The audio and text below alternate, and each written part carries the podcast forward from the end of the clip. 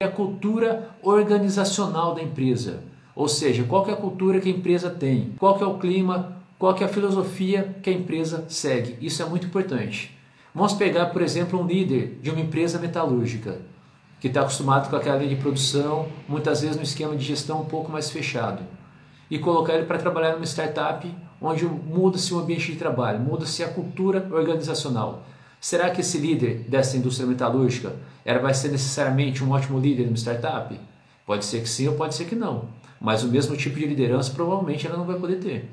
E vamos inverter a situação. Pega algum líder dessa parte de startups e coloca a liderar uma equipe em uma fábrica, por exemplo. Ele pode se dar bem? Pode também. Pode ser que sim ou pode ser que não, depende. Só que o estilo de liderança vai ter que ser diferente.